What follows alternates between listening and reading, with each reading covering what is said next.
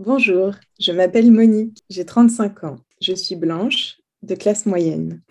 Je suis redevenue lesbienne il y a quelques années et c'est la plus belle décision de ma vie. Bonjour et bienvenue sur le podcast Rebelles du genre. Nous sommes des femmes militantes pour l'affirmation et la protection des droits des femmes basés sur le sexe et donc sur notre biologie. Le sexe est la raison de notre oppression par les hommes et le genre en est le moyen. Nous sommes les rebelles du genre. Nous observons aujourd'hui avec fureur des hommes qui envahissent nos espaces, agressent nos sœurs, revendiquent nos droits. Conditionnées à la gentillesse et touchées par leur victimisation permanente, les femmes mettent en général un certain temps à comprendre l'arnaque du mouvement transactiviste et commencent souvent par soutenir cette idéologie. Puis elles ouvrent les yeux, constatent sa violence et la refusent. Ce podcast est là pour donner la parole à des femmes qui expliqueront pourquoi et comment elles sont devenues critiques du genre et qui témoignent de leur parcours. Écoutons leurs paroles. Donc, quand j'ai repris contact avec ma lesbianité, euh, j'ai participé à des rassemblements féministes et lesbiennes internationaux et des militantes euh, engagées dans euh, des causes antiracistes et d'autres enjeux d'oppression m'ont sensibilisée à la question du transactivisme. Donc ça, c'était dans les années 2016-2017.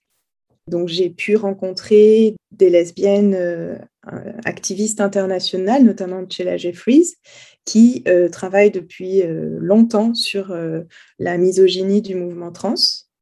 J'ai commencé par essayer de comprendre l'enjeu avec le, le, prisme féministe et lesbienne spécifiquement.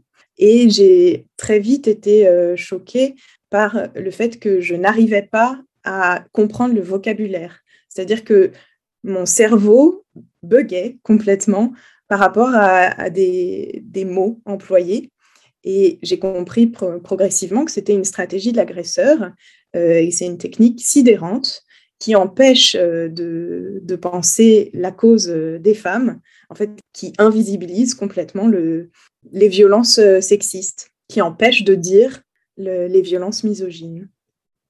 En plus, donc j'étais de plus en plus engagée dans des groupes politique et dans des groupes militants euh, de lesbiennes.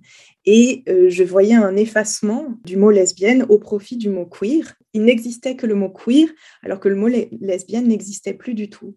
Je remarque ça particulièrement dans des groupes jeunes qui ne se réfèrent plus aux lesbiennes, mais qui utilisent uniquement le mot queer, parfois qui dérive en gwyn ou en dyke, moi, ça me pose problème parce que ce sont quand même des insultes. J'entends qu'on peut euh, se réapproprier des mots, mais le mot lesbienne est vraiment un mot qui est spécifique pour, euh, pour nous décrire et qui n'est plus du tout employé. En lien avec ces dérives de vocabulaire, il y a quand même des, actes aussi d'agression et notamment une intrusion des espaces réservés aux femmes, donc des espaces non mixtes, en utilisant euh, du coup le, le label de femmes trans qui doivent être inclus dans nos luttes et ou de lesbiennes euh, trans, qui sont euh, actuellement des, hommes, hein, euh, et qui doivent être inclus dans, des, lieux qui sont réservés aux femmes. Donc j'ai observé que, ça, changeait complètement l'ambiance dans notre groupe dès qu'une une femme trans est présente.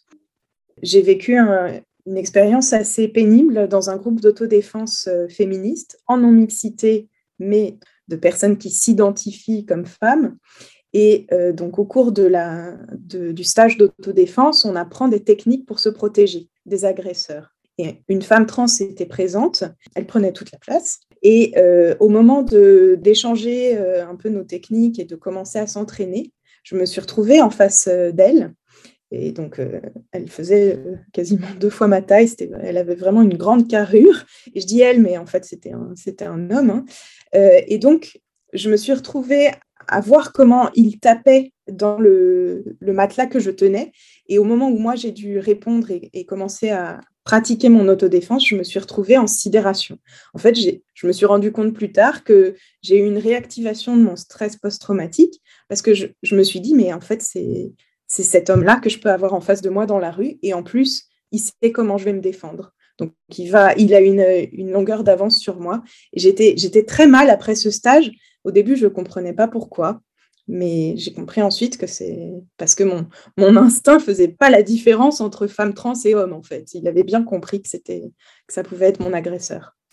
Maintenant, je sais pourquoi je, veux des espaces non mixtes, parce que j'observe que déjà, moi, je me sens bien plus en sécurité. Et puis, j'observe aussi que, que les femmes sont dans des meilleures conditions pour vraiment être elles-mêmes, s'écouter et avoir la place qu'elles méritent. C'est quelque chose qui va faire le lien avec euh, la notion d'emprise. C'est que dans des groupes qui sont effectivement donc en non-mixité avec des femmes lesbiennes, quelques-unes euh, qui du coup se définissent queer qui sont sous emprise de ce, dogme pensent à inclure les femmes trans, alors qu'aucune femme trans n'est présente. Elles vont euh, se soucier, et ça va être leur priorité avant tous les autres activismes, euh, la lutte pour euh, l'accessibilité des femmes trans au milieu non mixte de lesbiennes. Donc pour moi, c'est une preuve de leur attachement traumatique et de, l'emprise que ce mouvement génère. C'est-à-dire qu'une lesbienne, avant même de lutter pour elle-même, va lutter pour euh, des femmes trans qui sont donc euh, des hommes. J'ai envie de partager euh, une expérience pas évidente en ce moment. c'est que je suis en lien avec une, une adolescente qui est sous emprise et donc qui veut se mutiler. Et donc, je me rends compte qu'elle est complètement sidérée dans ses propos, qu'elle n'a plus aucune racine avec son instinct. Et donc, voilà. Et j'ai fait un parallèle avec euh, les femmes victimes de violences conjugales. Euh, une femme victime de violences conjugales, si on lui dit quitte-le, en fait, elle va juste couper le contact euh, avec, avec la féministe qui, qui essaye de la, tirer de, l'emprise. Et que je me rends compte que la seule chose que je peux faire, c'est de rester présente, l'aider à rester centrée envers elle-même, de, valider et d'encourager toutes les dynamiques euh, de, son instinct et de prendre soin d'elle-même, mais que je ne peux pas lui assener des contre-arguments qui pour l'instant sont empêchés par le, par le transactivisme. Donc en fait, je, me rends compte que parfois, quand l'emprise est déjà là, le soutien féministe, c'est d'être là pour... Euh, pour l'écouter et pour euh, rester présente au moment où elle sera en mesure d'entendre de nouveaux propos, mais pour l'instant, sous emprise, elle n'aura pas accès aux, propos féministes. Et que si la mastectomie euh, s'est déjà produite, ben, c'est horrible, mais on ne pourra pas l'éviter. Ce mouvement est très violent et très efficace. Donc, parfois, on ne peut pas éviter les mutilations, mais on peut toujours rester présente, même après, euh, pour notamment euh, soutenir au moment de la détransition et puis de, de recréer un réseau justement de femmes bienveillantes autour d'elle. Est-ce que tu peux nous dire pourquoi tu considères que cette idéologie constitue une menace pour les droits des femmes et en particulier pour les droits des lesbiennes? Dans la communauté LGBT, on sait que les budgets vont euh, à 97% pour des hommes. C'est-à-dire que LGBT, euh, il y a les lesbiennes et tout le reste, c'est quand même des hommes. Et 3% de, des fonds LGBT vont uniquement aux lesbiennes. Donc la non-mixité euh, au niveau financier, c'est vraiment voilà, sur, les, sur les budgets euh, au niveau européen, c'est quelque chose qui a été... Euh, donc c'est la Ligue, le fonds de dotation lesbien, qui a sorti le chiffre, seulement 3% des fonds vont aux lesbiennes. Et donc si dans, ce, dans cette catégorie lesbienne, on inclut les personnes trans, il y aura même plus 3% qui iront que aux lesbiennes, parce qu'en fait, euh, ça sera encore une fois des fonds qui iront aux hommes. Ce mouvement est, une menace parce qu'en fait, c'est euh, un mouvement qui est extrêmement misogyne, c'est un mouvement masculiniste, et le but principal, c'est de faire effraction dans des espaces que les femmes avaient créés pour se protéger des violences masculines. Donc déjà, c'est dans les, pratiques, c'est une intrusion et c'est forcément avec des, pensées d'agresseurs. Et puis surtout, ce que j'observe, c'est qu'il n'y a pas de dialogue possible. Il y a un, raisonnement circulaire qui est assonné sans arrêt et on ne peut pas faire appel à des, réflexions intelligentes et de, construire un dialogue ensemble. Ce n'est pas un courant de pensée, c'est une secte. Le, but, c'est vraiment pas de réfléchir sur euh, comment on peut éradiquer les violences de genre, ça, euh, les féministes le font depuis, euh, depuis toujours. C'est vraiment d'empêcher aux filles et aux femmes de nommer finalement leur agresseur. Et puis j'observe que ça détricote tout le travail que des féministes avaient, fait, toutes les avancées féministes en lien avec les droits des femmes sont actuellement euh, détruites. Il y a plus de 50 ans d'avancées qui vont euh, partir en fumée avec les nouvelles lois. J'observe que le mouvement transactiviste est très en lien avec le lobby de prostitueurs, euh, contre lequel, en tant que féministe, je lutte depuis longtemps.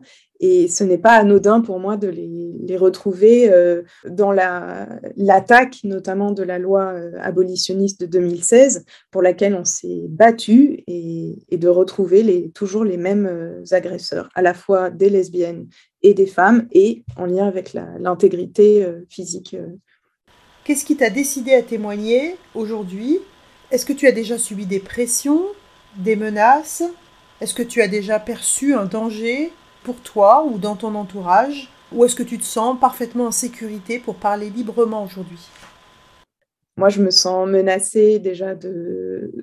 Dès que j'ose affirmer mes points de vue, euh, je sens que, que ça peut nuire euh, à ma sécurité et aussi de manière générale à des relations. Et c'est très anxiogène de, de, devoir filtrer sans arrêt des choses qui sont tellement légitimes, de, de prendre soin de la, sécurité des femmes, ça ne devrait pas être honteux.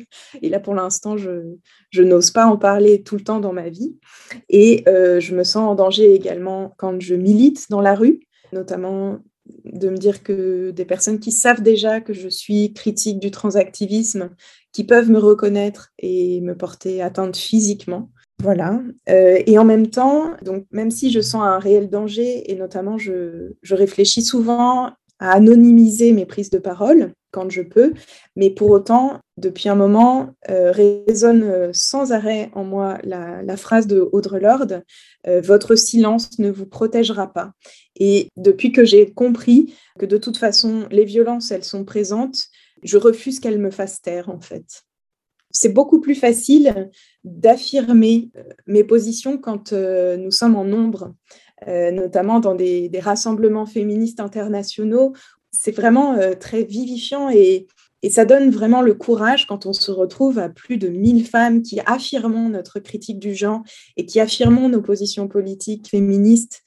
Voilà, parce que les, les intimidations, elles fonctionnent beaucoup au niveau individuel, mais quand on se rassemble et qu'on se soutient les unes les autres, on peut déjà mettre en évidence leur stratégie de, violence et puis aussi on peut se soutenir quand une est attaquée et ciblée. Mais ben voilà, on peut, on peut la soutenir et ça nous fait aussi en nous, ça nous donne la sécurité de se dire ben si, on est, si moi je suis attaquée, j'aurai aussi mon réseau de soutien euh, qui s'activera.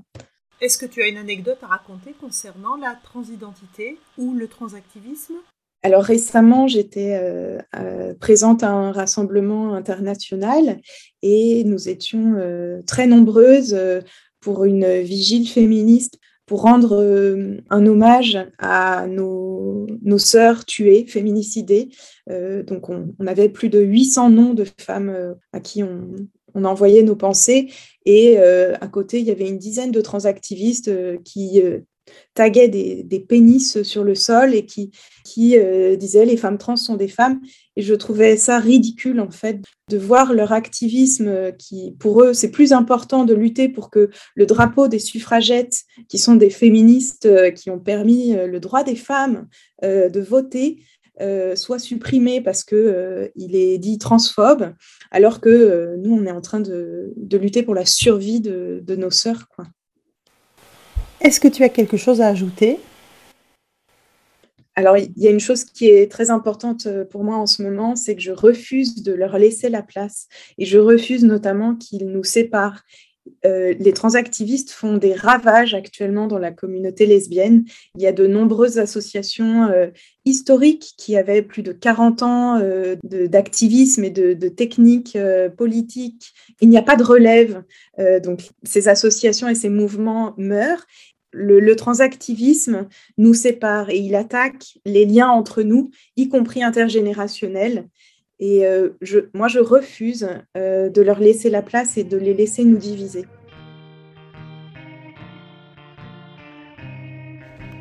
Merci d'avoir écouté notre parole et n'hésitez surtout pas à la partager le plus largement possible. S'il vous plaît, signez la Déclaration des droits des femmes basée sur le sexe, womensdeclaration.com. Rejoignez-nous, n'ayez plus peur. Ensemble, nous ferons changer les choses. Si vous souhaitez témoigner, contactez-nous. Et à bientôt pour un nouveau témoignage de Rebelles du genre.